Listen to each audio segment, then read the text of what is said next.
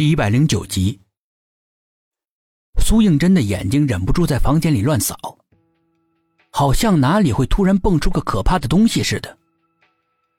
如果是这样的话，那么这所学校其实就是他们用来修炼长生不老法术的地方。这也就是胡校长千方百计要混进来的原因吧？董一奇说道。应该是这样，说不定他就是主谋。沈志远肯定道：“不，他应该是傀儡，否则的话，他就不会被人杀死在解剖室了。”薛品涵说着，脸上的乌云非常的厚重，并且，他们很可能用人的心脏来修炼不死之术。呃，我曾经在网上看过，外国曾经记载过，说有个异食癖者就是靠吃人的肝脏长生不老的。不过呢，他是每隔四年吃一次。这些变态者，该不会也是这样吧？沈志远说道。很有可能。所以我说这个学校非常的可疑，好像有人故意把这里修成大凶之地。可是这个学校记录在案的凶杀案并不多呀，倒是失踪案很多。沈志远一边在网上查，一边说着。地道里那么多的尸骨，肯定是那么多年失踪的学生了。但是很奇怪，照说呢，那么多具尸体腐烂后会产生大量的毒气，还有臭味为什么我们进去的时候根本就感觉不到呢？这是为什么？苏应真很不解。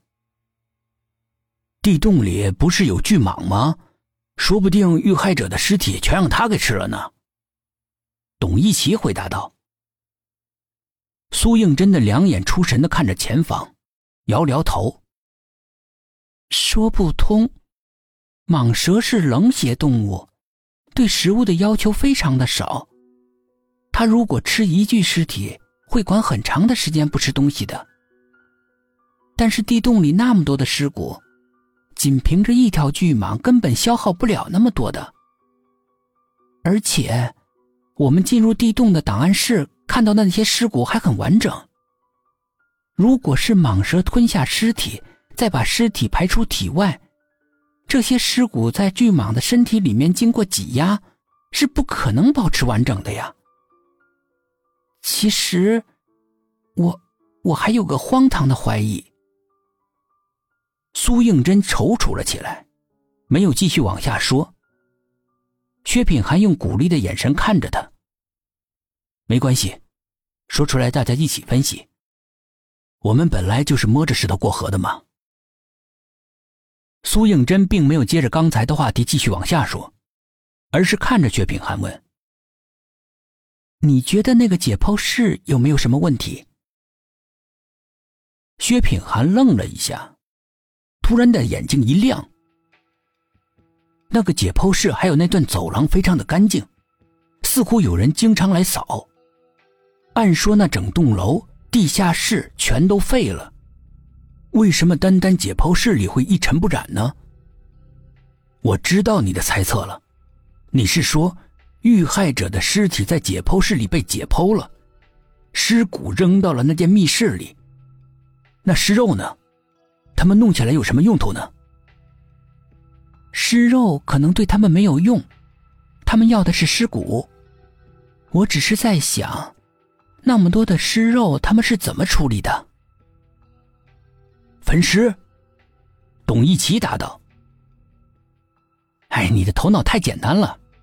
学校里的学生这么多，焚尸产生的烟雾又那么大，说不定还会散发出肉被烧焦的恶臭味，很容易被学生发现的。”沈志远反驳道。董一奇很不服气，那你说，怎么能够神不知鬼不觉的把那些尸肉给处理掉？沈志远一时愕然。薛品涵在一旁沉思了良久，他突然开口：“你们记不记得，我们刚刚来到这个学校的时候，有人开玩笑的说，食堂的肉很好吃，是因为那是人肉。”沈志远还有董一奇一听，立刻胃里面翻江倒海般的难受。好，谣谣谣言你也信啊？他们两个都吃过食堂里的肉，自然不希望那是人肉。苏应真一听，恍然大悟：“你是说，最好的办法是吃了那些尸肉？”苏应真的话听起来让人毛骨悚然。沈志远和董一奇再也忍不住了，全都跑到外面吐去了。